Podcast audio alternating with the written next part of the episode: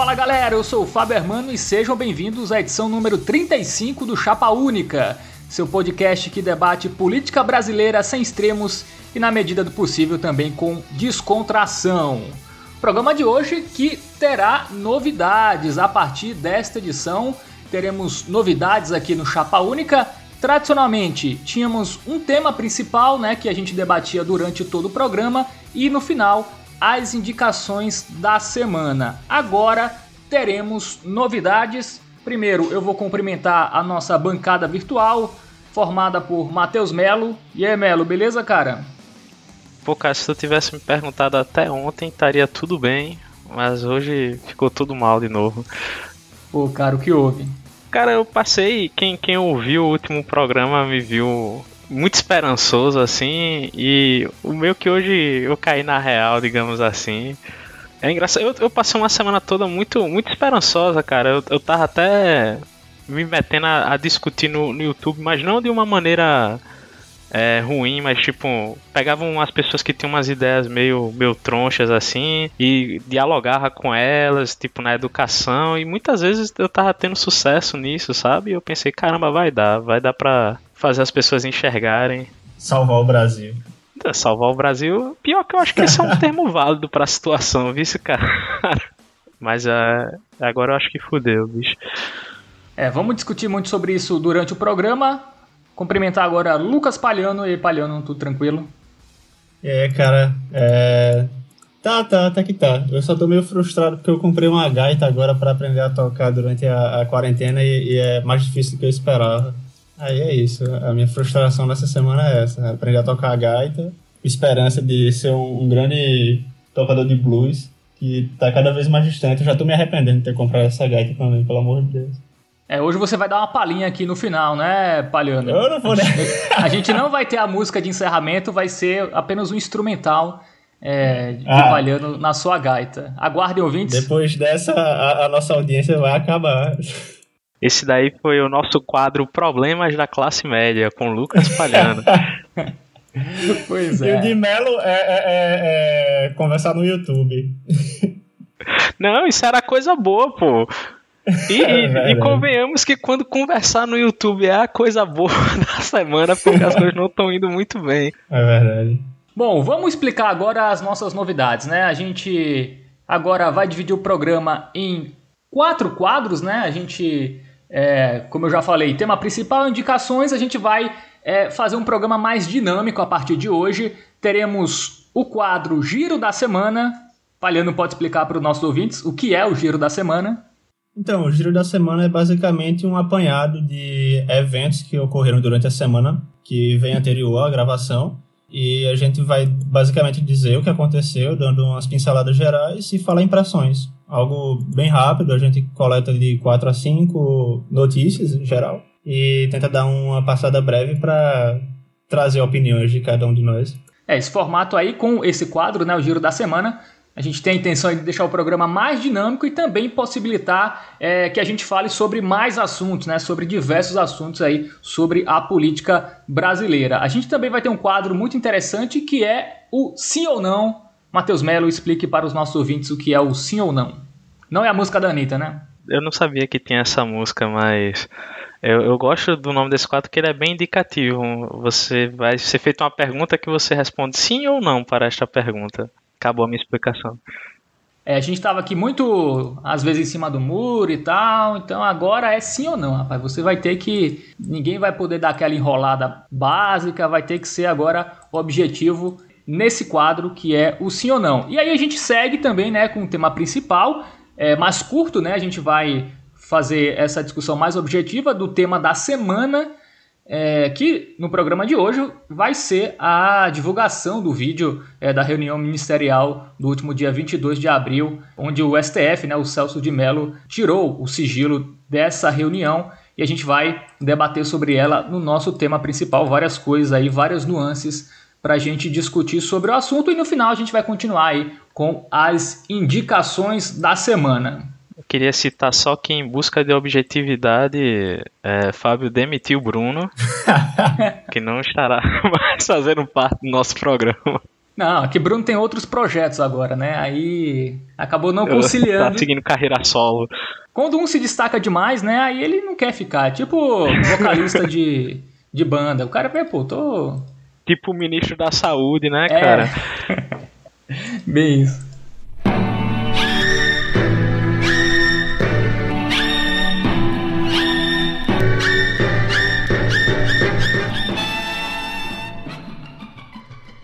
Vamos começar nosso giro da semana com o avanço do coronavírus no Brasil.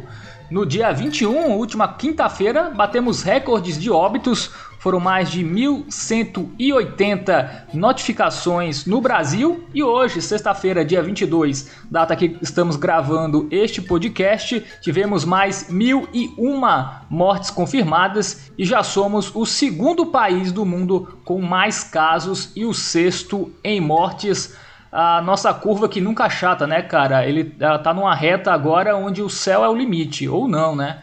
E aí, a gente vai até onde com essa pandemia que parece não ter fim. Essa pandemia que a gente não tem nem perspectiva de quando vai diminuir. Cara, eu achava irônico que semana passada, no último programa, eu cheguei a comentar que até o final da, da semana que está se encerrando, que vai se encerrar amanhã, o Brasil seria o quarto colocado e que até o fim do mês seria o terceiro. E aí eu projetei que até o final do próximo mês a gente provavelmente passaria do, dos Estados Unidos. O, a ironia disso tudo foi que um dia depois de eu dizer que a gente, é, no final de uma semana seria o quarto, a gente já virou o quarto. Três dias depois a gente virou o terceiro e agora a gente já é o segundo, cara. Então tá crescendo. Não seja por isso, Lembra, ontem, ontem eu falei que, é, na verdade, você falou, né, Melo, que o Brasil ia chegar em segundo. Ah, até o final do mês eu falei, do jeito que tá, chega em. É, eu falei do jeito que tá, chega em de 3 a 5 dias. Chegou depois de um dia. Não, pô, tu, tu, tu falou do jeito que tá, chega a 3 a 5 dias hoje. E hoje mesmo chegou na, na segunda colocação. Foi hoje que eu foi falei? Hoje, Caramba, foi, Incrível. Pra, pra, parece muito longo. Para as pessoas terem uma noção. E os Estados Unidos ainda parecem um, um uma coisa meio absurda de, de se pensar, mas o que eu acho engraçado é a gente comparar o crescimento percentual por, por semana, né? O crescimento dos Estados Unidos no último, nas últimas quatro semanas, de uma semana para outra, foi sempre inferior a 12% sendo que 12% cresceu essa semana de agora, que já vinha de duas quedas grandes. Tinha caído 12% na semana que se iniciava em 2 de maio, tinha caído 19% na semana que se iniciava em 9 de maio. O Brasil, o crescimento dele é sempre superior a 35%, cara, e nessa última semana foi de 61%. Esses são os dados da OMS que eles são meio, meio defasados, porque demora para os dados brasileiros. Tipo, você tem uma defasagem da Secretaria Estadual para para o governo federal e tem a defasagem do governo federal para o MS. Mas você teve na, na última semana um aumento de casos no, no mundo de cerca de 68 mil e quase 40 mil foi só no, no Brasil.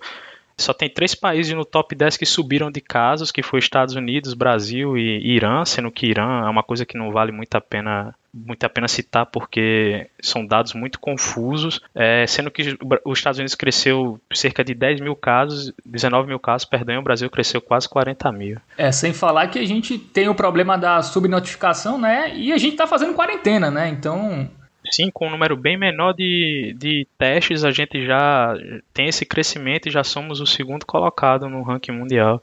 Na verdade, eu, eu, já vi algumas projeções que o Brasil poderia ter mais de um milhão de casos já. Se a gente testasse mais, a gente conseguia andar bem mais rápido, na verdade, eu, eu imagino.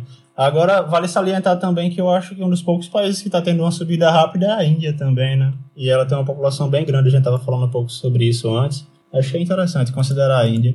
Então, mas mesmo a, a Índia ela tem um, um, crescimento proporcional e percentual menor do que o brasileiro. Na última semana cresceu 42% só para gente ter uma noção. Então, sim, sim. ainda vai ter que comer muito feijão com arroz para chegar no, no patamar brasileiro.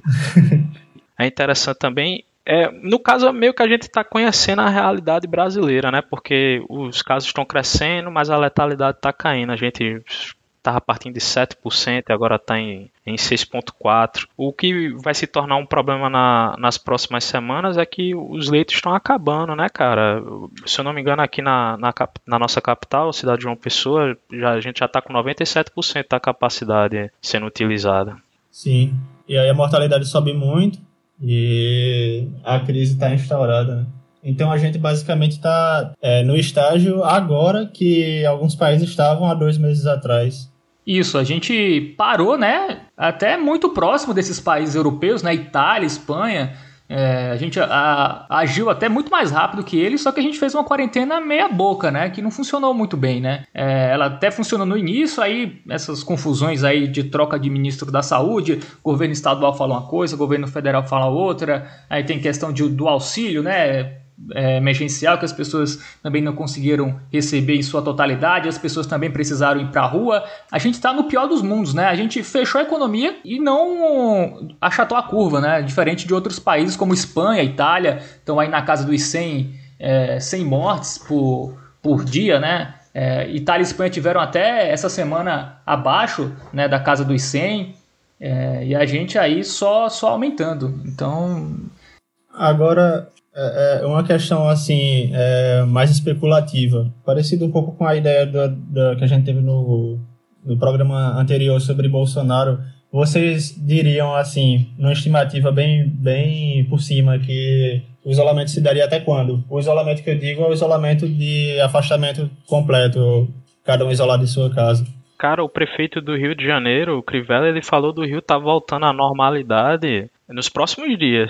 É, claro que seria a, aos poucos. O que eu acho irônico é que ele cita que, tipo, a situação está controlada, que os casos estão subindo menos. Eu não, eu não sei se essas pessoas elas são meio que se é um mau caratismo delas ou se é tipo um total despreparo mesmo. Que os dois, as duas opções são muito ruins, porque o, o cara fala isso meio que na mesma semana que o Rio de Janeiro ultrapassa o estado, no caso, ultrapassa o Ceará e se torna novamente o segundo, o segundo colocado em números de casos e só está aumentando e ele fala isso. É, enfim, a tendência na verdade é enfraquecer nos próximos dias, paradoxalmente, porque não faz o menor sentido isso. Os casos estão aumentando muito, então vamos afrouxar a quarentena. É que, é que o pessoal pensa que já está há tanto tempo que, enfim, já deu o que tinha que dar a quarentena. Eu acho que levaria uns dois meses, dois a três meses ainda para conseguir. Se levar em consideração que a gente está chegando agora na crise que a Itália estava passando dois meses atrás e a Itália está afrouxando agora, imagino que tem mais uns dois meses pela frente ainda. Pois é, e sem falar que a gente está no pico e, e tem time de futebol aí querendo voltar aos campeonatos é, a diretoria do Flamengo foi se encontrar lá com o Bolsonaro, o presidente do Vasco também. Então a gente vive num, a gente vive num estágio surreal. Assim, eu acho que as pessoas estão vendo a Europa voltando ao normal, né? E estão achando que a gente está aqui na mesma situação. Não, a gente está pior. Então aqui não vai acabar tão cedo. É assim, voltar ao normal, a gente vai depender de fazer uma quarentena que funcione, né? Primeiro. Eu acho que as pessoas só vão realmente terem a real noção do problema quando colapsar tudo, cara. Eu acho que só, só assim, porque eu, eu saio aqui para ir no mercado e tal, o que eu vejo de gente reunida na calçada, tomando uma, conversando, é, gente com festinha em casa. É, então, assim, tá complicado, cara. Assim, eu não vejo a gente voltando até agosto, cara. Eu acho que junho é, deve ser um momento que, é, que deve colapsar tudo e a gente vai ter que, por bem ou por mal, é, respeitar o isolamento.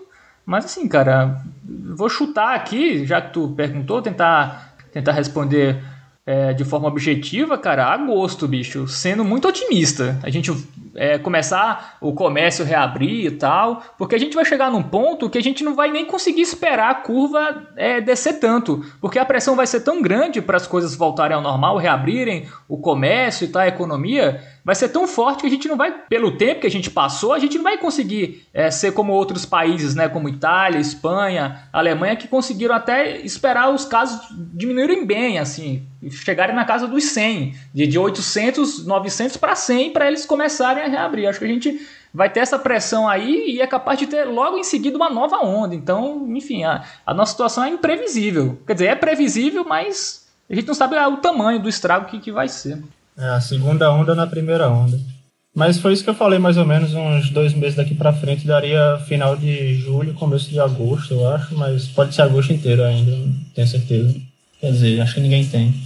Bom, vamos para a próxima notícia, né? O INEP adiou o Enem. As provas aconteceriam em novembro e serão adiadas por pelo menos 30 dias, vai ser entre 30 e 60 dias. Na última terça-feira, né, o Senado já tinha aprovado o projeto que adia o Enem. Foram 75 votos a favor e um voto contra. Adivinha de quem foi esse voto contra? Quem será, hein? Quem será? Flávio Bolsonaro, ele mesmo. Ele votou contra. O texto iria para a avaliação da Câmara dos Deputados, onde seria aprovado também, e o governo se antecipou né, a mais uma derrota que teria no Congresso e acabou adiando o Enem.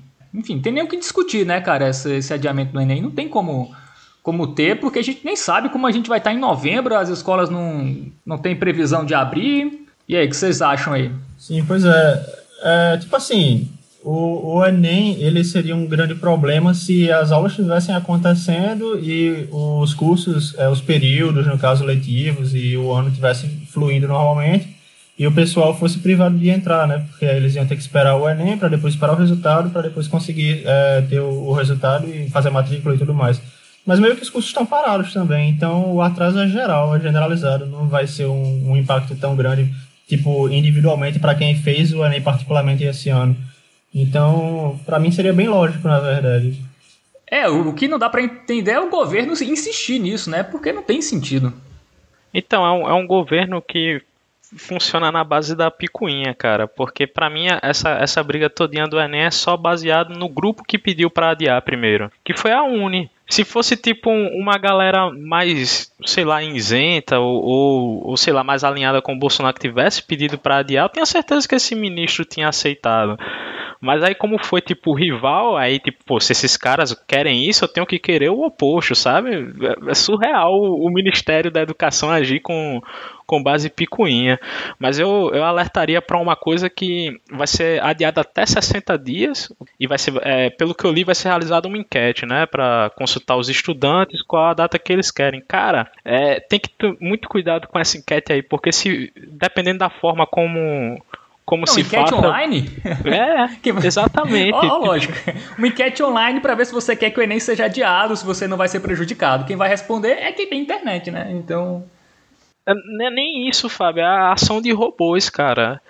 Porque se você não fizer nenhum, nenhum tipo de tratamento de para verificar se, uma, se é de fato uma pessoa que está é, é, votando naquilo, a galera do Bolsonaro meio que, que dança em cima disso. Dança não, perdão, não a expressão errada. Foi a galera que só sai ganhando com isso, que eles são especialistas em, em, em manipular essas votações. É só ver toda vez que tem uma votação sobre popularidade do Bolsonaro no, no Twitter, é sempre 90%. É, sem falar que os estudantes vão ser prejudicados, né? As pessoas mais pobres que não têm acesso à internet, não têm computador, eles vão ser prejudicados de toda forma, né? Isso só vai atenuar, porque quem é, é de escola particular tá tendo aula online e tá conseguindo se virar. E na verdade eles ainda vão ter um tempo maior para revisar os assuntos e tal, com, até com mais tranquilidade, né? É, então, essa galera realmente já está prejudicado, que é, o adiamento vai servir para atenuar, né? Eles pelo menos é, esperarem um momento de voltar às aulas e tal, né? Para conseguir é, ter acesso a livros, acesso a, a, a internet e tal, para conseguir estudar, né? E, a, e terminar o ano letivo, né? Porque se as escolas pararam em março, é, eles começaram no início do terceiro ano científico, né? É, então não tem. Então eles vão estar realmente muito prejudicados. Eu acho que o Enem tem que ser ano que vem, cara. É... Quer dizer, deve ser ano que vem já, né? Porque de novembro, se for 60 dias, já dá é, 2020. E tem que ser ano que vem, como o Palhano disse aí, as universidades estão tudo paradas aí. Alguns estão fazendo é, um calendário suplementar, né, como a nossa UFPB aqui, mas ela não vale como período oficial, né? Quando parar a pandemia, eles vão voltar de 2020.1, onde eles eles pararam. Então tem 2020.1, ponto 2, para chegar ao 2021.1, essa galera que vai fazer o ENEM em 2020 não vai começar as aulas nem tão cedo. Eu acho que até o meio do ano que vem, com certeza não vão. Então é, é adiar o máximo mesmo, esperar todo mundo acabar é, o ensino médio, as escolas públicas, para poder é, realmente ter, ter as provas. Só tem que lembrar da, de que tem o tempo também de espera para sair o resultado, matrícula e tudo mais, então tem um, um pouco de anteci, um pouco antecipado também seria sim sim. do, do, novo período no caso né?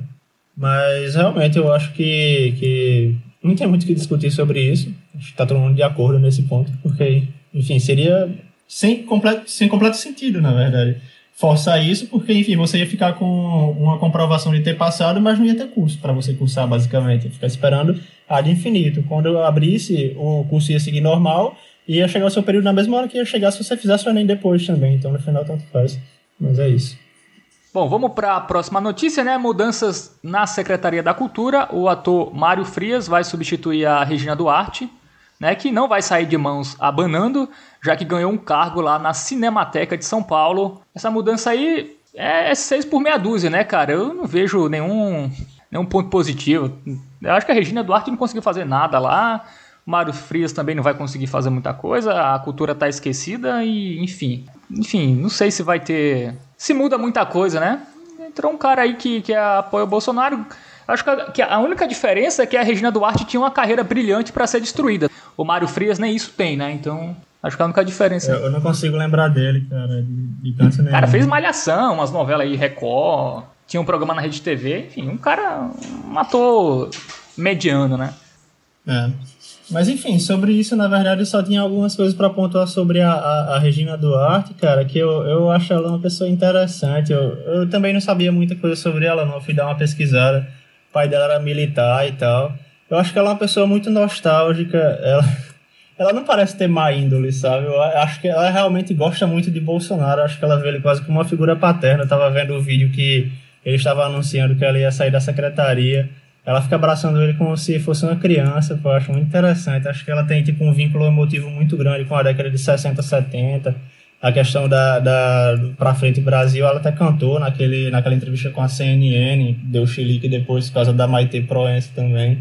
Mas enfim, eu, eu, acho ela uma figura interessante, cara. Acho que ela realmente acredita que, tipo, ela não é uma pessoa que você. Eu, eu pelo menos não duvido muito da índole no sentido de achar que ela é oportunista e tudo mais. Eu acho que ela realmente acha que tá fazendo o Brasil ficar grande. Cara, essa, essa entrevista dela pra CNN foi uma das coisas mais constrangedoras que eu vi na minha vida. Eu não consegui terminar de ver, pô. Quando ela começou a cantar a, pra frente Brasil, salva, bicho, eu tive que parar, eu não consegui ver nenhum momento que a Maite Proença aparecia lá. Depois piora. O que eu acho interessante é, da Regina Duarte, cara, porque me deu muita pena, na verdade, do PSDB. Porque era meio que a única artista que, a, que não era do PT, sabe? Tipo de expressão. Você teve a, a aquela outra, me esqueci o nome que apoiou o Collor e foi massacrada na época, me esqueci o nome dela. Mas a Regina Duarte ela sempre apoiava o PSDB. Eu pensava, pô, ela é militante do PSDB, mas ela só não gostava do PT. E aí acontecia que o, o PSDB é um partido muito deprimente, ele não tem militante, cara. É, a Regina era afiliada, né, ao PSDB. Ela, que ela achou que, que era o partido anti-PT, apareceu uma opção melhor. É, ela só queria alguém que enfrentasse o PT de uma forma mais é, eficiente, né? Bom, vamos falar agora da infeliz frase do Lula, né? O Lula deu entrevista à Carta Capital e o ex-presidente soltou a seguinte afirmação: Ainda bem que a natureza, contra a vontade da humanidade, criou esse monstro chamado coronavírus. O Lula falou isso quando avaliava que a pandemia serviu para valorizar a necessidade do Estado. É, teve muita discussão na internet por isso, né? Assim, esse ainda bem pegou mal, né? Eu sou a favor do, do, do Lula calar a boca, sabe? Tipo, tem muita gente que pede que o PT se, se manifeste. Eu sou o contrário, eu quero que o PT cale a boca, porque toda vez que eles falam dá um problema. E, e eles se manifestarem não é positivo de nenhuma forma na, nessa coisa de tirar o Bolsonaro, porque é sempre dar munição pros caras, tipo pô, se o PT se manifesta, ofusca todos os outros e fica aquela coisa, quem, quem não tá comigo tá com o PT, sabe? É, na minha concepção, na verdade, foi, foi um ato falho, né? No, no sentido de que ele. Não é que ele simplesmente se expressou mal, ele falou o que ele pensa sem freio, sabe? Deu uma bolsonarada ali. Eu, eu não acho que, na verdade, ele fica feliz no sentido de ainda bem que isso aconteceu, mas eu acho que ele realmente, tipo pensa, é, é, isso comprova o meu ponto, sabe? Sempre existe aquela satisfação de você saber que o, o seu ponto estava certo. E ainda acho que é a concepção dele. Eu não, não digo que prova ponto nenhum, na verdade, o, a pandemia. Mas, enfim, eu, eu acho que foi mais um ato falho, não só um. Ah, ele errou, ele se colocou mal. Acho que ele realmente, tipo, pensa, ainda bem que, que pelo menos isso consegue acordar as pessoas, tá ligado? Obviamente foi uma expressão errada, mas eu acho que ele pensa desse jeito. Cara, eu não acho. Novamente falando, não que ele pensa no sentido de que ele fica feliz com o vírus, mas ele fica feliz que haja esse efeito adverso do vírus, sabe? Eu não acho nem que foi um ato falho, Palhano, enquanto termo de Freud aí, se tu estiver usando dessa, dessa forma, porque eu acho só que foi uma confusão na palavra. Tipo, se ele tivesse, por exemplo, falado o lado bom desta praga chamada coronavírus, nada disso teria acontecido. E eu acho que foi com essa intenção que ele quis dizer, tem uma coisa boa nisso tudo e tal. Sim, mas foi o mesmo ponto que eu falei. A questão do, do ato falho, na verdade, é mais uma expressão inconsciente, né? Tipo, você é, retira o, o, freio e aí uma ideia que está no seu inconsciente é expressada verbalmente, ou enfim, através de gestos, enfim, linguisticamente, através de qualquer forma que seja entendida por outro ser humano. Mas a questão é que eu acho que ele realmente pensa isso, sabe? No sentido que você falou mesmo. Eu acho que é uma mistura dos dois. Porque por muitas vezes o ato falho também é interpretado como uma má expressão. Tipo, você falar o nome de outra pessoa quando quer se referir a, um, a uma específica, porque você estava pensando nessa outra pessoa quando você ia falar com essa específica.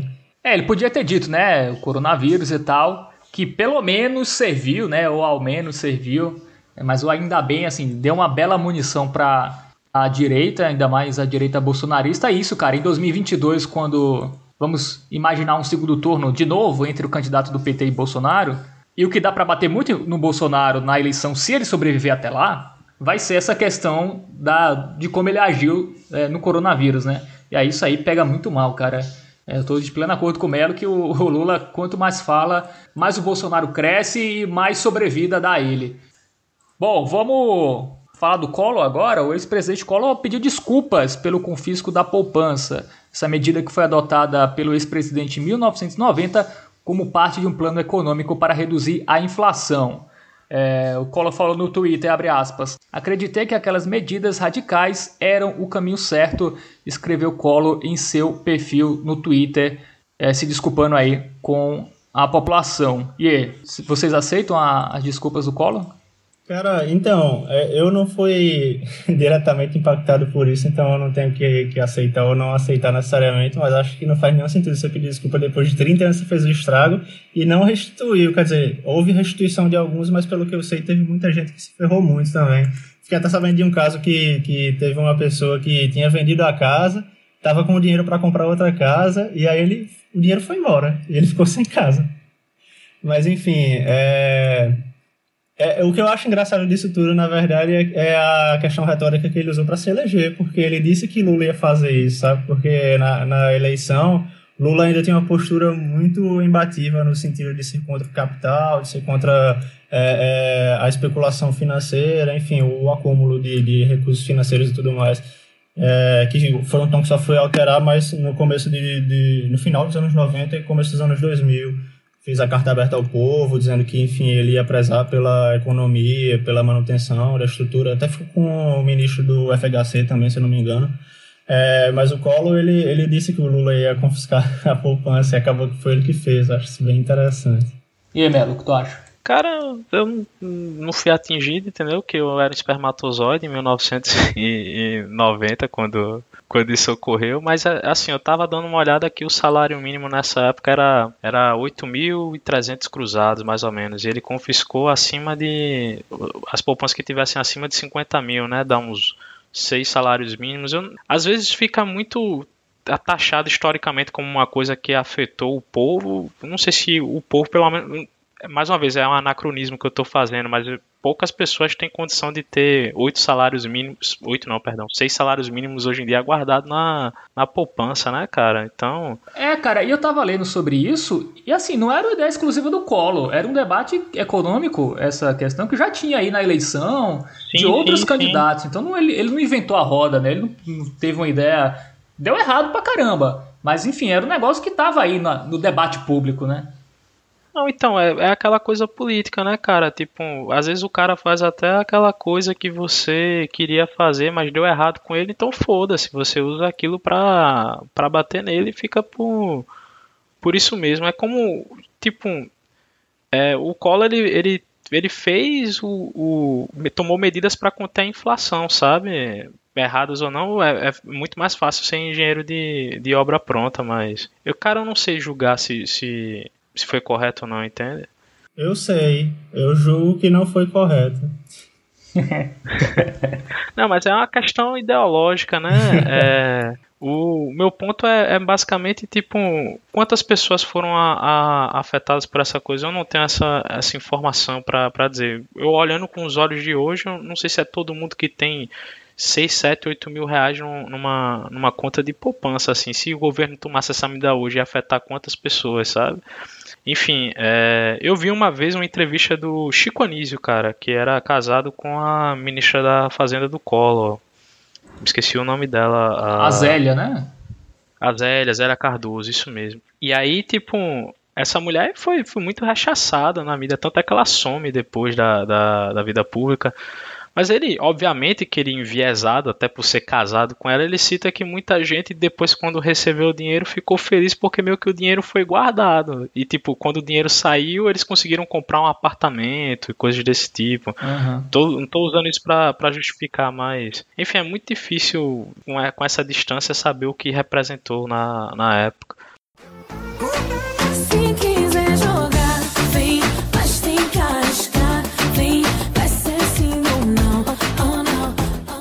Bom, vamos, vamos, vamos pro nosso quadro sim ou não, pegando o gancho aí do Colo, né? Tá muito pimpão, né, no Twitter, é muito amigável, responde todo mundo.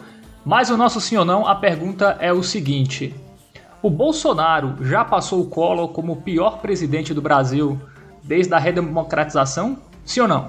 Cara, eu acho que, que essa tua frase aí, ela, ela pegou muito. Foi muito boa com o Bolsonaro e muito ruim com, com o Collor, sabe? Porque tu, tu deu uma aliviada, né? Botou desde a redemocratização pra. Melo, é sim ou não? Ah, qual era a pergunta mesmo? a pergunta é: o Bolsonaro já passou o Collor como o pior presidente do Brasil desde a redemocratização? Sim. Aí você dá o seu motivo agora. Agora eu posso desenvolver, você deixa? Pode, a lógica Pode. é essa. Sucintamente. Sucintamente, cara, eu, o que eu acho é o seguinte: se a gente for traçar o top 10 dos presidentes brasileiros, talvez Collor apareça, cara. Lembrando que eu acho que o Bolsonaro é o 38. Enquanto que o Bolsonaro, para mim, ele foi pras cabeças dos piores da história, né? Nem desde a redemocratização. É tipo, ele tá lá, Floriano, Prudente de Moraes, e tá disputando com, a, com aquela galera. E você, Palhano, segue o relator? Enfim, a minha resposta é sim, ele é pior que Collor. E aí eu tentei embasar um pouco, eu, eu separei alguns pontos: personalidade, ideologia, é, é, atuação na economia, saúde, educação, segurança e corrupção. Em personalidade, ele é pior, com certeza. Enfim, ele age de uma forma normativa preconceituosa. O Collor pode até, ter, até ser assim, enfim, na vida privada dele, sem expor isso para ninguém, mas ele não expõe e ele também não transforma isso em uma propaganda política. Em termos de ideologia, Collor era muito anticorrupção e nacionalista, mas, enfim, isso é o que se espera de, da maioria dos políticos, na verdade. É, pelo menos o discurso anticorrupção e uma postura um pouco nacionalista. Mas o Bolsonaro é pró-hierarquia, tradição, religião, família, nacionalismo, são coisas que para mim não, não, não me dizem muito respeito, nem me tocam tanto. Tem coisas até tipo como família e tudo mais que eu entendo, religião também, mas enfim, eu não acho que tem que ser, que, é, que ser coisas defendidas por lei, é, pelo Estado, enfim. É, e eu ainda acho que Bolsonaro defende uma paródia disso, sabe? Ele defende uma paródia da hierarquia, uma paródia de tradição, uma paródia de religião, porque é tudo uma forma muito deturpada e alucinada desse, desses conceitos, sabe?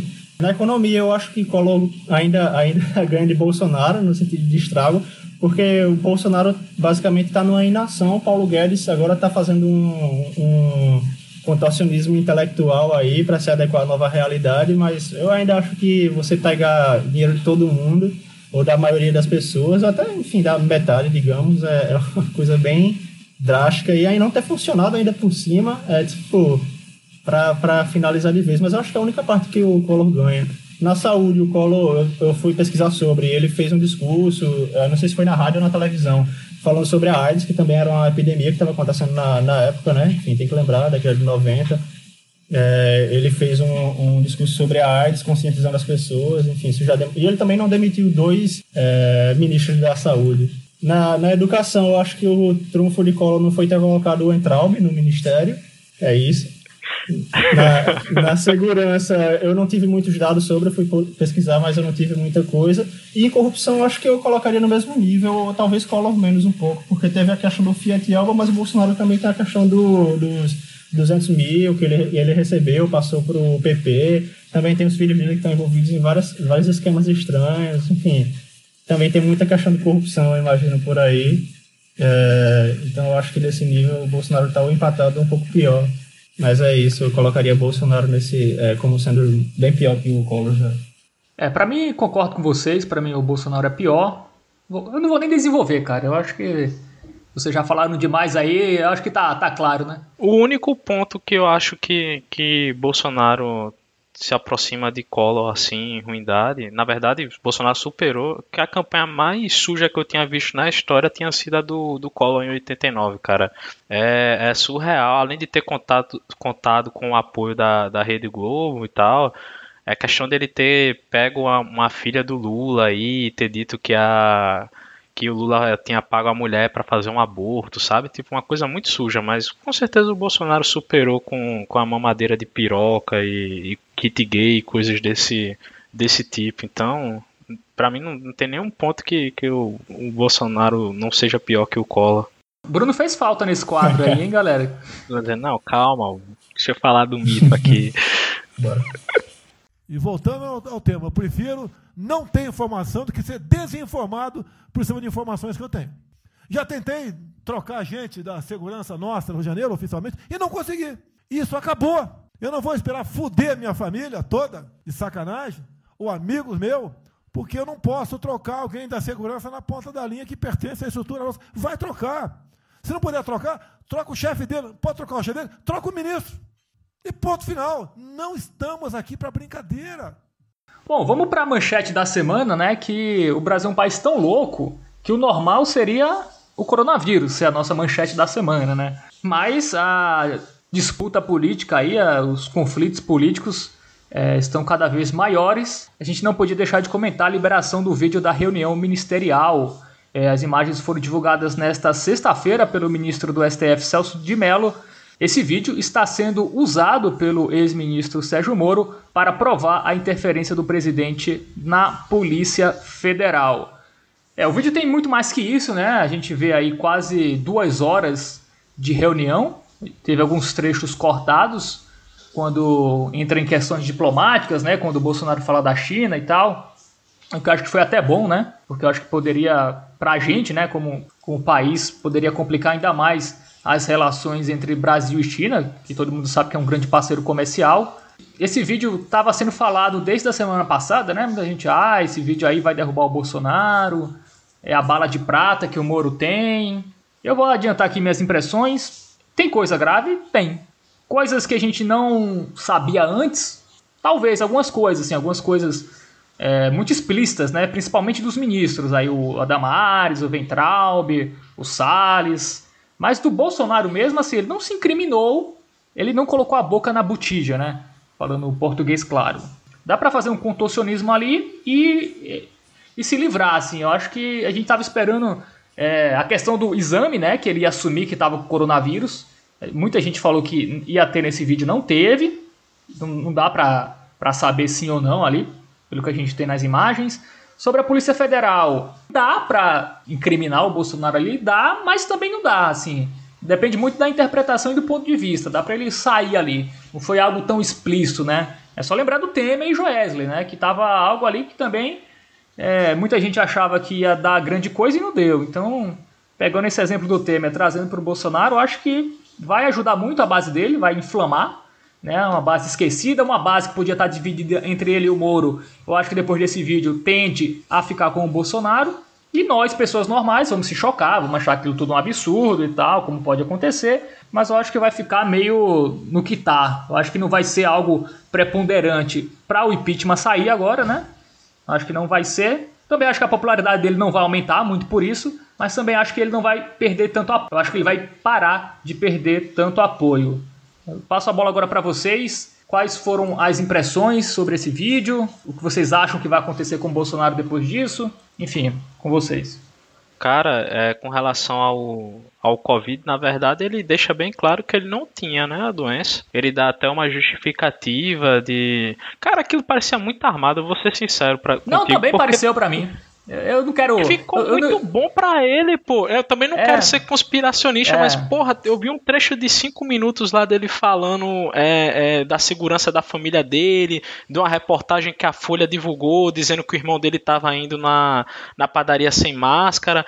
Que no bicho, parecia uma propaganda, parecia que um marqueteiro tinha escrito aquilo. No final ele, ele fala, ele se mostra como um defensor da democracia, sabe? Ele fala é, é, que tem que armar a população, bem aquela, aquele papo estadunidense, sabe? De ter que armar a população para que eles possam se defender de uma ditadura. Tipo, ele alertou o Brasil para o perigo de uma ditadura e, mostra, e dessa forma ele mostra que não é que ele não, não tem essa, essa intenção. Com relação ao Covid, ele, para mim, ele dá um, um, um, argumento muito bom, que ele sempre faz a, exame com nomes falsos, porque ele tinha medo de ser é, envenenado. Tipo, perdão, essa parte não é dos exames, é quando ele fala que prescrição médica em farmácia ele sempre ia com nome falso para não ser envenenado. Ele fala que, que é por isso que ele tem esse hábito de botar nome falso para a galera não saber que ele, que ele tem a, a doença. E ele disse que. E ele deixa bem claro que não tinha. Eu, diferente. A única coisa que eu discordaria de tu, talvez, é que. para mim, ele vai sair ganhando, cara. Eu não me, não me surpreenderia se na próxima pesquisa tivesse um aumento de popularidade do, do Bolsonaro.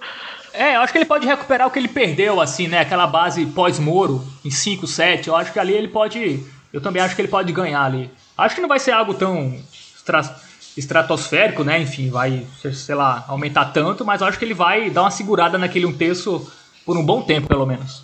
É, eu, eu particularmente estava é, é, bem cético quanto a esse vídeo. Quando saíram os trechos, eu achei que talvez tivesse alguma coisa, mas mesmo assim continuava cético quanto a isso. E agora que eu vi também as mesmas partes que vocês, enfim, eu vi ali o Bolsonaro sendo Bolsonaro, sabe? E como o Melo falou, estava até com um desempenho um pouco melhor do que eu esperado para ser ele.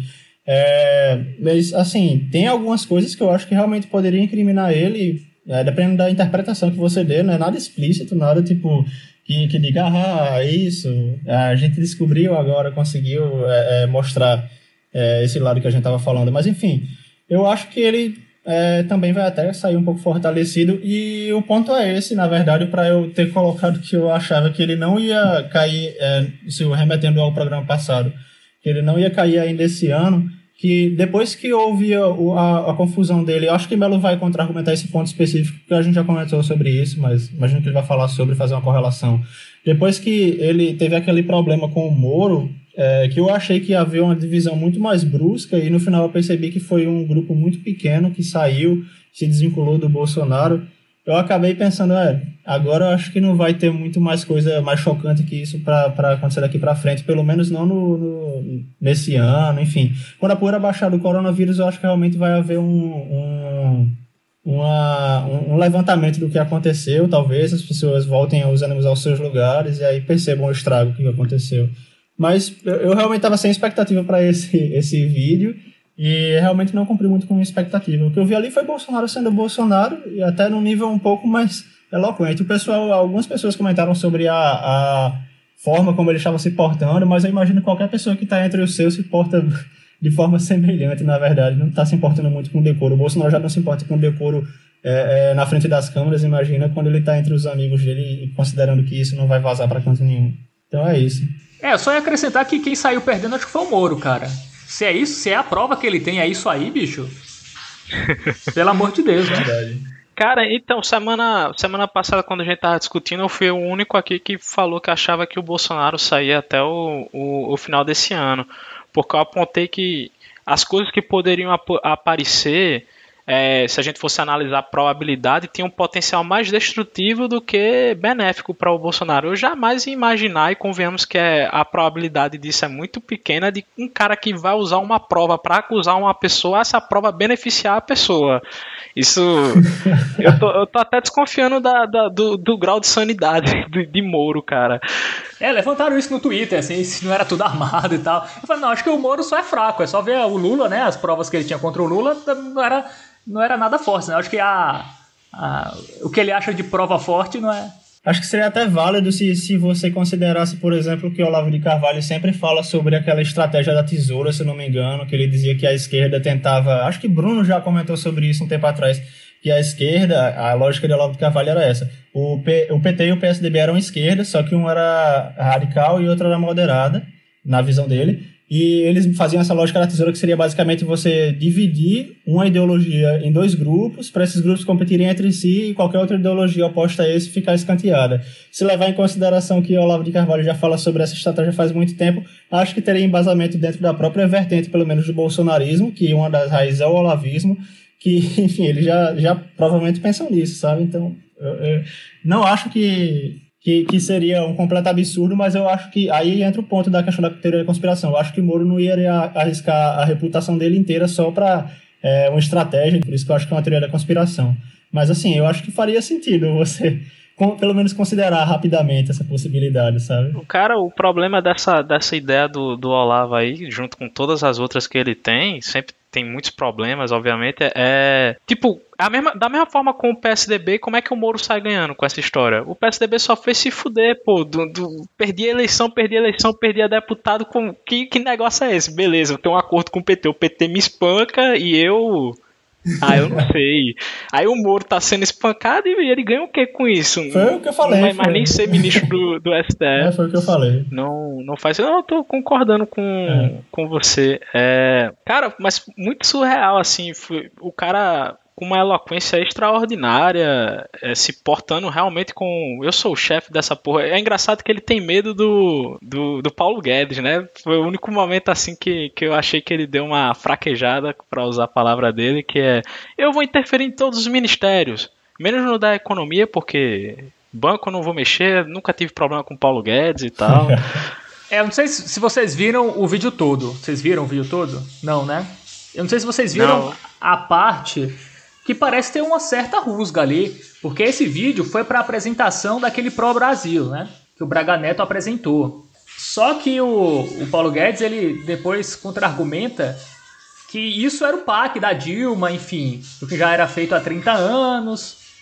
E aí o, o Rogério Marinho, que é o secretário de Desenvolvimento Regional, se eu não estou enganado, aí ele também contra-argumenta e fala: ah, os países, a, a, gente tem que deixar os dogmas de lado, enfim, ele cita outros países que estão colocando um Estado forte, né, pós-pandemia. Ele fala, ah, é um negócio que é, acontece em 100 anos. Nesse momento, vai meio que ter dinheiro do Estado por um tempo, assim. Não é que ele vai abandonar a política é, liberal, mas pós-pandemia vai ter que ter isso aí. Então, assim, eu vi já uma... É, o meu Onyx e o Paulo Guedes, com esse discurso mais liberal, assim, e o Braga Neto e o Sérgio é, Marinho já num discurso mais de Estado. Então, isso pode ser que pós-pandemia, né, eles não entrem num acordo aí. Possa. Porque, assim, a, a tática do Paulo Guedes, o Paulo Guedes até fala nesse vídeo aí que não é para ajudar a pequena empresa, é para ajudar grandes empresas. Tem, tem esse trecho no vídeo aí. É, então, cara. Cara, a parte que eu vi o Paulo Guedes falando era, na verdade, para mim, foi a constatação de que ele não vai sair do governo Bolsonaro de jeito nenhum, porque ele meio que fala ele toca o foda-se pra ideologia, qualquer coisa assim. Ele fala, não, não tem essa coisa de dogma. Se for para fazer. Ele, ele cita que leu tudo, Keynes, o Caceta 4, e fala que o que for preciso fazer, ele faz. Não, mas isso ele tá respondendo o Rogério Marinho.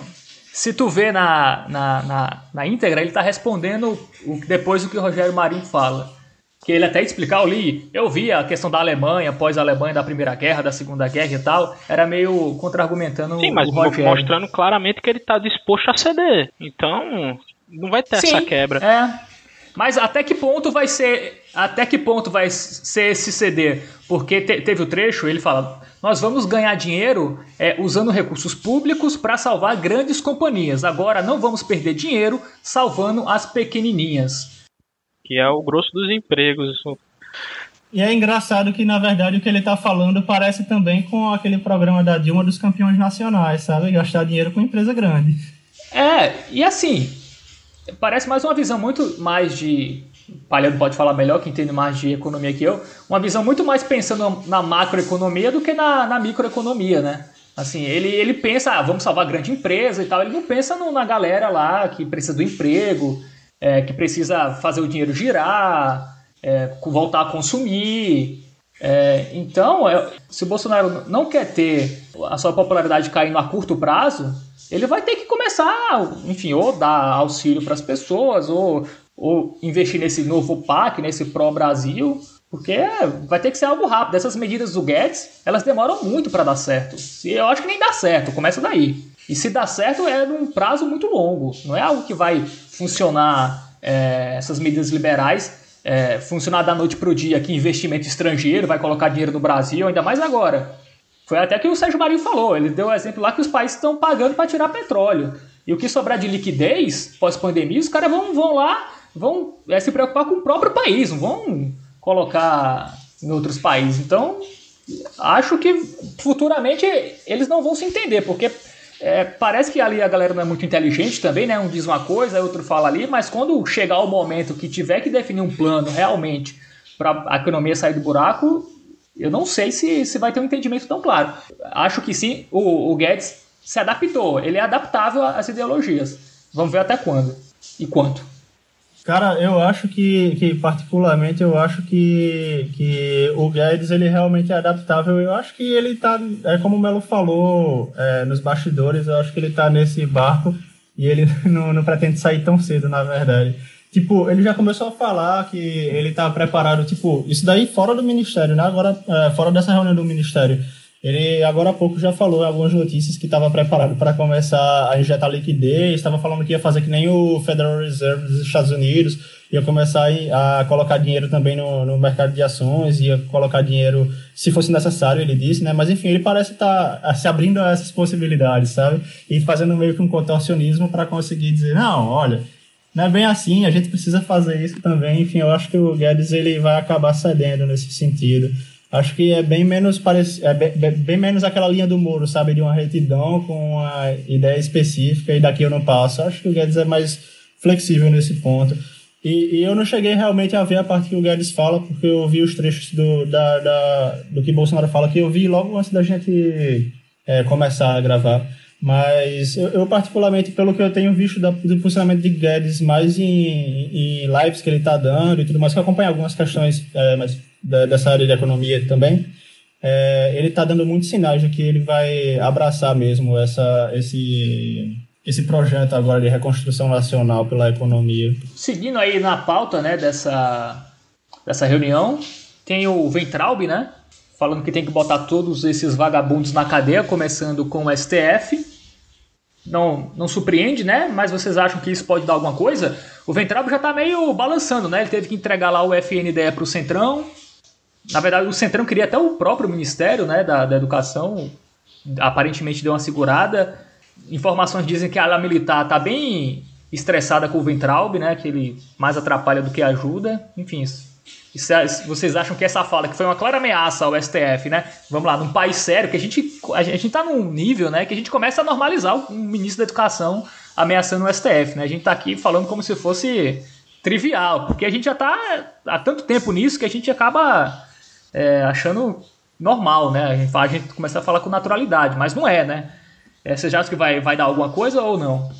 Não, cara, é um, um problema é a questão jurídica, né? Porque vamos lá, isso é uma reunião privada, né? Se ele tivesse dito essa mesma coisa, uma passeata em alguma coisa, ou enquanto ministro da, da, da Educação publicamente, para mim poderia ser usado, mas dessa forma eu não sei se tem como, como ser usado, eu não, não tenho esse, esse conhecimento. A questão é, por exemplo, tipo, o Weintraub fala muita merda, Damares fala muita merda, todo mundo fala muita merda, mas o ponto-chave que eu acho é a questão do que o Procurador-Geral da República foi indicado para o Bolsonaro, foi um cara que fez campanha para o, Bolsonaro e reza a lenda por aí, no, nos bastidores, que ele está prometido uma vaga no Supremo. E tudo só vai andar se ele fizer alguma denúncia. E depois que ele fizer a denúncia, ainda tem que ser acatada pela Câmara. Então, eu acho que não vai dar absolutamente nada. Só completando, Palhano, a Damares falou que é, vamos pedir inclusive a prisão de governadores e prefeitos, é, acusando os mandatários aí de violarem direitos humanos durante a pandemia, baseado em um monte de fake news, né? Que o governador tá entrando em casa de gente, enfim. O pior é que, que eles tem gente ali que acredita nas fake news, o que é mais incrível ainda. É, é, sobre essa questão do STF, cara, eu, eu, já vi essa, esse jogo várias vezes antes. A que, eu, que ficou mais é, na minha mente foi a do 03, eu acho, falando que para fechar o STF só precisava de um, um cabo e, e um soldado e um cabo, alguma Sim. coisa assim. enfim, uh, eu não lembro exatamente qual foi a expressão, mas foi basicamente essa, que enfim, era muito fácil fechar o STF, que ninguém ia se comover, basicamente. Eu, eu acho que, que não, não dá em nada porque já naturalizou, sabe? E também tem o que o Melo falou, a questão de ter sido uma reunião privada. Mas tem que ver também, porque se houve a, a decisão de expor ela, ela deixou de ser privada a partir do momento que houve uma decisão de cima. Eu não sei se a, a partir daí já começaria a se abrir para a possibilidade de processar as pessoas administrativamente ou, ou, sei lá, juridicamente, baseado no que elas falaram dentro daquela reunião. Mas eu acho que não vai dar em nada, porque, enfim, não está dando em nada e eu não vejo nenhum indício que isso vá ser diferente nesse momento. É, também tô, tô bem pessimista, cara. Eu até falei isso no Twitter, né? Algumas pessoas dizendo, algumas pessoas contra-argumentaram, né? Que, que quem acha isso tá favorecendo a narrativa deles, cara, não é favorecer, né? É realidade, enfim. É, óbvio que pra gente aqui, a gente acha absurdo tudo isso e tal, mas a gente tá num país. Se a gente fosse um país sério, né, o Bolsonaro já tinha caído há tempos. Se fosse numa Inglaterra, no, no Japão, na Coreia do Sul, a gente já, ele já tava, ele, já, ele não teria nem caído, ele mesmo renunciava. Começa daí. É, tem coisa grave? Tem, né, como teve outras aí antes do mandato e depois do mandato. Mas aqui a gente tem um terço da população que é, que é meio bitolada, né? Acaba caindo nesses contos. E os, os demais poderes fazem o quê? Soltar nota de repúdio, né? Então é difícil ser otimista, achar que isso vai dar alguma coisa. Eu também acho, estou com vocês. Não vai dar em nada, eu acho que fica meio no 0 a 0 com o Bolsonaro ainda conseguindo manter seu um terço aí por mais tempo e, e mais fixo até. Ele estava aí caindo para 25, né? Não duvido também que na próxima pesquisa ele suba para 30 e fique aí.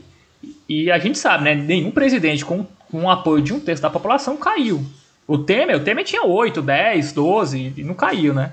Se a gente não quiser botar o Temer, que é um exemplo já vinha de um impeachment e tal, para não traumatizar também. Aqui é o, o Temer era um primeiro-ministro, né? Ele, governa, ele era o cara do Congresso, então o Congresso não tinha para que derrubar, derrubar ele. Então teve, teve muito isso no caso dele.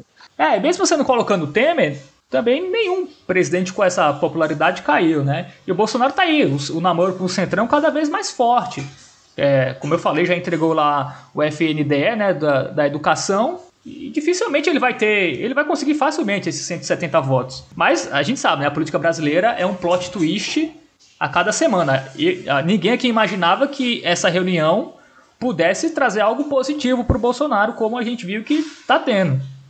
Pô, é, era uma prova pro Moro, cara. Era uma prova que virou um discurso pro, pro Bolsonaro no, no final das contas. Mas aí eu não sei se semana que vem ou depois também pode ter outra coisa que surpreenda e tal. Mas enfim, pelo menos o Bolsonaro perdeu o apoio do Datena. Não sei se vocês viram. o Datena falou que não entrevista mais o Bolsonaro, falou que não é democrático e tal. E o mais constrangedor. Agora vai, hein?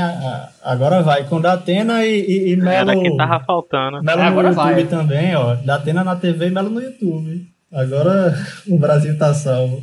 Não, mas o Datena, cara, era um dos maiores passadores de pano desse governo, assim, é um passador mó. Sim, sim. E o engraçado, pô, que, que, na reunião tinha o presidente da Caixa lá dizendo que a Band tinha ligado para eles. A Band ligou de manhã aqui pedindo dinheiro.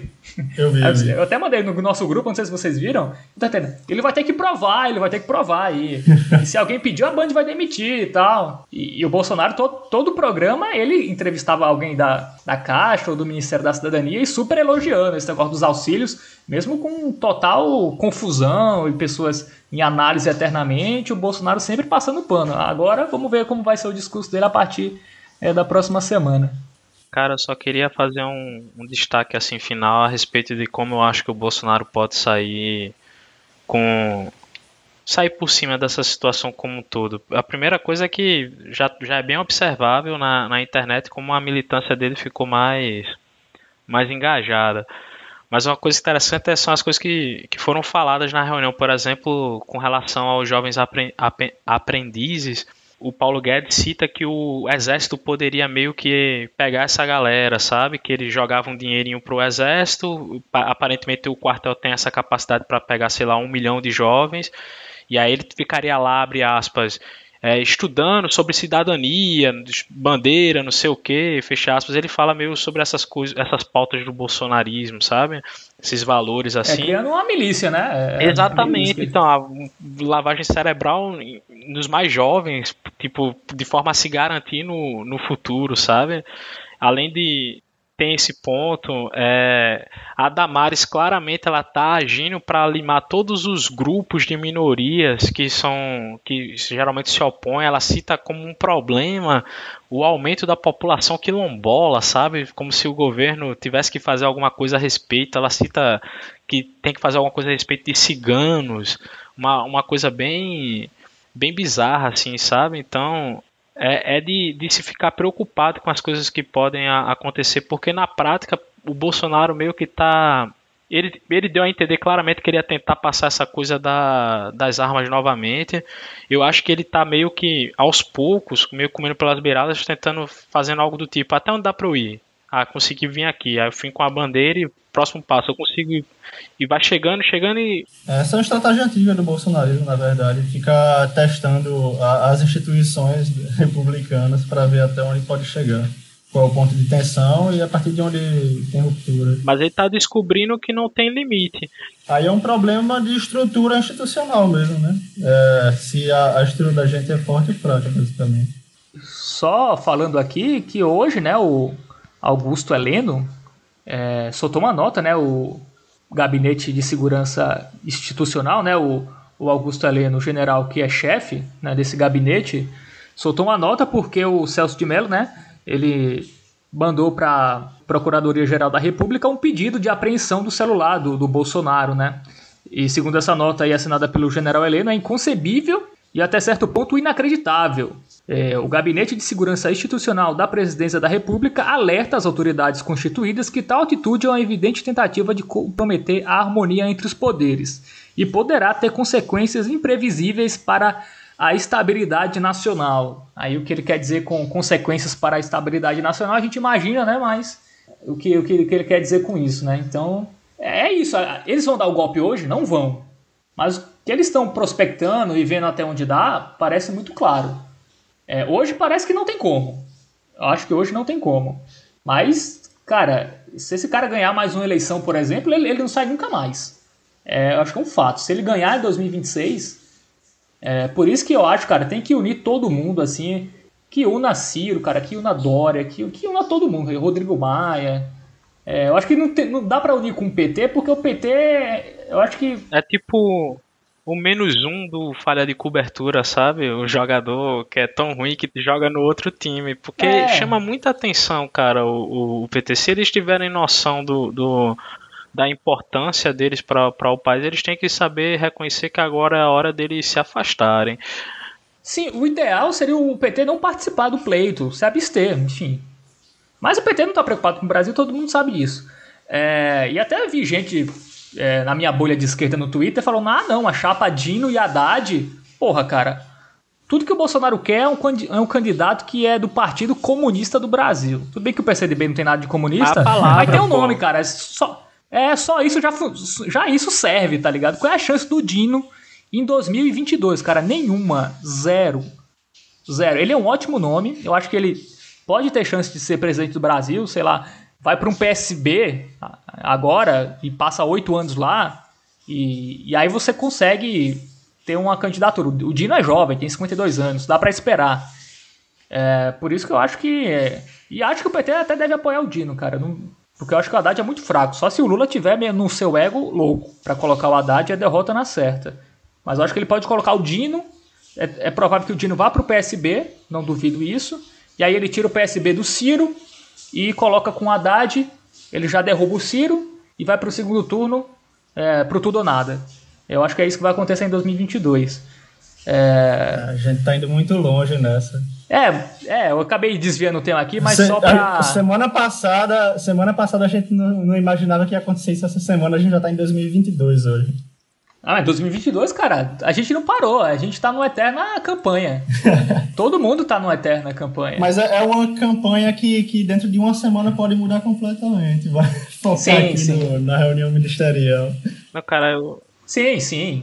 É. Tipo, eu, fui, eu tô com cara de palhaço aqui, porque eu falei que achava que o Bolsonaro não terminava, e agora é muito fácil dizer que, que ele termina, né? Mas eu ainda acho que a gente não pode desconsiderar o, o efeito catastrófico que o Covid vai ter no Brasil, cara. É tipo, os leitos estão se esgotando, é, a gente tem. Eu, eu, essa não tem Ministério da Saúde, é, né? Não tem ministro não tem, da, ministro da, da Não saúde. tem Ministério também, venhamos e, e, e convenhamos. É. Você tem as cidades como o Rio já querendo abrir, tem pressão para todo lado, isso em, em, em, pleno pico. Então, tipo, o que a gente acha que é o pico não é o pico, porque quando você tá chegando no ponto mais elevado, Sim. as coisas começam a abrir e vai jogar o pico mais, muito mais para frente. Os leitos vão acabar e as pessoas vão morrer, cara. Eu não sei como é que isso não vai ter um efeito explosivo na popularidade do, do Bolsonaro. Eu, eu não consigo mais cravar como eu cravava semana passada, que até o fim do ano ele, ele cai. Mas eu ainda acho que ele não termina o mandato dele. É, assim, enfim, é uma discussão eterna, muito longa, a gente tem que esperar isso passar para ter uma visão né, do que isso vai acontecer, mas também acho esse ano o Bolsonaro não cai. É, vamos esperar acabar aí a partir de setembro, outubro, né, ver as, as consequências do Covid e a gente vai ver aí se realmente é, ele cai ou não. Enfim, espero que ele não caia, né? Porque se ele cair é porque a gente foi para um buraco sem fim. Então espero que ele não caia porque significa que a gente não está tão mal. Né? Espero que ele não caia por isso. Mas enfim, vamos para as dicas agora? Quem quer começar aí? Palhando, sua dica. Cara, então a, a, minha dica, eu acho que eu dei a dica de Evangelho um tempo atrás, algumas semanas. É, a, a, minha dica dessa semana também é um anime também da década de 90, mas eu sinceramente gostei mais, sabe? Eu acho que, que eu realmente achei um anime muito bom, muito agradável. A trajetória dele, é, por ser muito episódico, no, até perto do final, não me prendeu tanto, mas quando acabou a obra completa, sabe? Eu fiquei realmente tipo, caramba, muito bom. E é o Cowboy Bebop o nome, eu acho muito bom. A trilha sonora é, é, é realmente excelente, é tipo muito jazz e blues. E, inclusive, foi o que me, me instigou a comprar uma gaita, que eu falei no começo do programa. E, e eu realmente gostei muito do anime. É sobre um, um, um cenário onde a, a capacidade de transporte interplanetário já foi desenvolvida pelos seres humanos. E aí, basicamente, o sistema solar está sendo colonizado e a expansão humana está muito acelerada. É, então a polícia não consegue dar conta de crimes que acontecem em, é, é em um planeta, em outro planeta, enfim, a expansão está muito rápida, basicamente como uma corrida para o oeste nos Estados Unidos mesmo. É, muitas terras, muitas pessoas migrando para esse, esses novos lugares e a polícia não consegue dar conta. Então a, a ideia do Cowboy Bebop é nesse cenário a, a, os recompensas. Então, os criminosos que cometem crimes em qualquer lugar do sistema solar, basicamente, podem ser caçados e você pode receber uma recompensa por, por esse, esse criminoso, pela captura. Então, começa com um grupo com duas pessoas e enfim, eles vão é, é, caçando esses criminosos, buscando recompensas, entram novas pessoas dentro da equipe, enfim. A, a ideia do anime é mais explorar as relações, como elas são formadas, porque todos são, são mais maduros, sabe? Enfim, eles já viveram o que tinham para viver, a juventude, os momentos mais intensos. Agora, eles estão basicamente tentando sobreviver e, e, se aguentar e desfrutar os momentos de calma que eles têm no meio de tanta confusão. Mas é isso, é bem interessante. Trata muito sobre a questão do tempo, o passado, as memórias, o apego, trata das relações, a forma como os laços se formam, se desfazem. É bem interessante, eu realmente gostei muito da experiência. Recomendo. Muito bem. Melo, sua dica. Então, cara, eu eu sou uma pessoa de lutos atrasados, sabe? Eu lembro que ano passado morreu o Boixá. E aí, quando eu tava vendo as notícias que morreu o Boixá, eu descobri que tinha morrido o Clovis Rossi, que era um jornalista que eu gostava demais. E esse ano aconteceu uma coisa engraçada que foi que eu descobri que a Fernanda Young morreu. E ano passado, eu não sabia que isso tinha tinha acontecido. Então, e até nessa pegada que eu tenho feito e tentar indicar coisa brasileira, é, tem uma série que passou na Globo, cara, que, que eu não sei porque não foi tão falada. Eu acho um formato genial, assim, que é Vá de Retro. Tu, não sei se tu já ouviu falar, Fábio. Que era com a Monique Ozzy com o Tony Ramos, que é basicamente a coisa da série que a, a Monique Ozzy é, é, o bebê que o Papa João Paulo II pegou aqui e de repente ela com, começa a trabalhar com um cara que é o Tony Ramos, que é conhecido como, como o Diabo. E o negócio da série é tipo você saber se o Tony Ramos é o Diabo ou não. Eu achei muito interessante, eu, eu achei um, um primeiro episódio muito bom. Então ficaria com, com essa dica. Tem outras duas também. É, ainda nessa pegada de luto, dia 18 foi 40 anos da, da morte do vocalista do, do Joy Division, que é uma banda que eu gosto muito. Então, outra indicação que eu faço é o primeiro CD do, do Joy Division, é Unknown Pleasures, e o filme da vida do, sobre a vida do vocalista, Control, que é um filme que eu acho muito interessante. É, ele foi premiado, ele é filmado em preto e branco, ele, ele é bem interessante, cara. É um, um personagem muito, muito marcante da, da história da, da música, que ele sofria de epilepsia e ele meio que usava isso nas apresentações dele. Ele tinha uma dança que parecia, se assemelhava a uma pessoa tendo um ataque epiléptico. Então, essas são as minhas recomendações. Bom, vamos lá. A minha dica, cara, é. Eu não vi muita coisa, eu tô vendo The Shield, né? Que eu indiquei semana passada. E tô nela até agora, não, não vi nenhum filme durante essa, essa última semana que passou. Mas na retrasada eu vi um que eu vou indicar agora. Que é um filme, cara, um filme bem uma comédia dramática é, chamada O que os Homens Falam. É um filme espanhol, ele é de 2012 e ele conta cinco histórias, né? São cinco curtas, né? É, a estrutura dele é que nem Relatos Selvagens, né? Aquele, aquele filme argentino que ganhou o Oscar, que é um filme com vários curtas.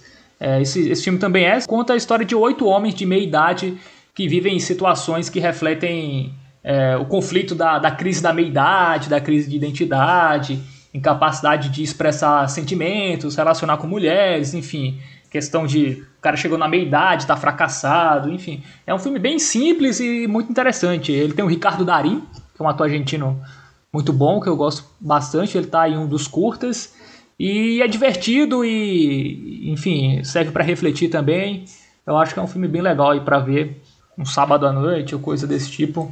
É, bem divertido e interessante esse filme que é do diretor Sesc Gay, Sesc Gay, diretor espanhol é, desse filme aí, que, que, é bem interessante. Eu acho que, que, que, vale a pena ver. Trata aí de várias, várias situações do homem de meia idade, separação, é, falta de grana, enfim, é, traição, muitas coisas interessantes. É, é, isso, minha dica. Galera, vocês têm uma música ou a gente vai terminar com, com o Palhano tocando a sua gaita? Então, se, se Palhano se negar a tocar a gaita. Cara, cara, eu queria. Eu, eu queria pedir, na verdade, para no lugar de colocar é, é, eu tocando gaita, colocar alguém que realmente sabe tocar gaita, que foi a, a música me, que me inspirou a comprar a gaita, que é uma música de Cowboy Bebop, se, se puder. Belo também tem uma sugestão aí que pode ser mais alinhada com o tema de hoje, eu não sei. Mas eu gostaria de colocar essa música aí. Aí fica com, com uma palhinha para daqui a um ano eu tocar essa música também. Repete a música aí, Palhano. O nome da música é Spooky Dookie. É Cowboy Bebop OST. É a trilha sonora original de Cowboy Bebop. Muito bem. Então vamos encerrar. É, eu acho que o nome, o nome da artista é Yoko Kano, eu acho, mas enfim. Se você colocar Cowboy Bebop, Spooky Duke, aparece. É legal, é muito boa a música. Já vi que, que Fábio vai tocar o foda-se pra, pra ideia de palhando e vai deixar sem nada. Não, vou colocar, cara, vou colocar. Uhum. É, é isso, galera. Vocês têm alguma consideração final? Vamos embora? Não, é, eu queria, na verdade, que, que se possível, se vocês é, que estão ouvindo chegaram até aqui é, é se interessarem, eu, eu, realmente queria encarecidamente se, é, que vocês dessem um feedback para essas novas experimentações que a gente está trazendo. Eu queria saber se vocês gostaram, se não gostaram, o que vocês acham que pode agregar mais, enfim. A gente está nessa fase de experimentação, enfim, sai um membro, é, a gente também está querendo ficar um pouco mais dinâmico para ver se consegue se adequar, enfim, a uma nova realidade, tentar tornar o debate mais atrativo também.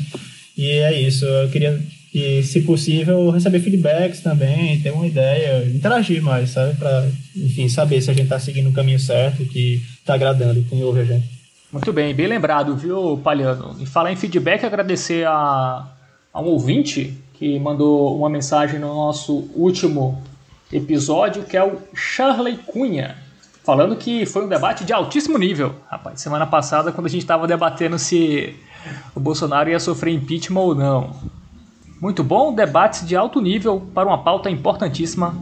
Valeu, Charley Cunha, pelo feedback. Você também pode dar um feedback para a gente ou no nosso Twitter, arroba Chapunicast, ou na caixa de comentários do Castbox FM. É isso. Tem o, tem o nosso Twitter, né? Ele claramente não ouviu uma, uma edição com a presença de Bruno. que é isso, cara. Não, corta essa parte aí, senão ele vai, vai vir bater em mim. Bom, é isso, galera. Falou, falou, Palhano. Falou, cara. Até mais. Tudo de bom. Falou, Melo. Até a próxima. Quem sabe.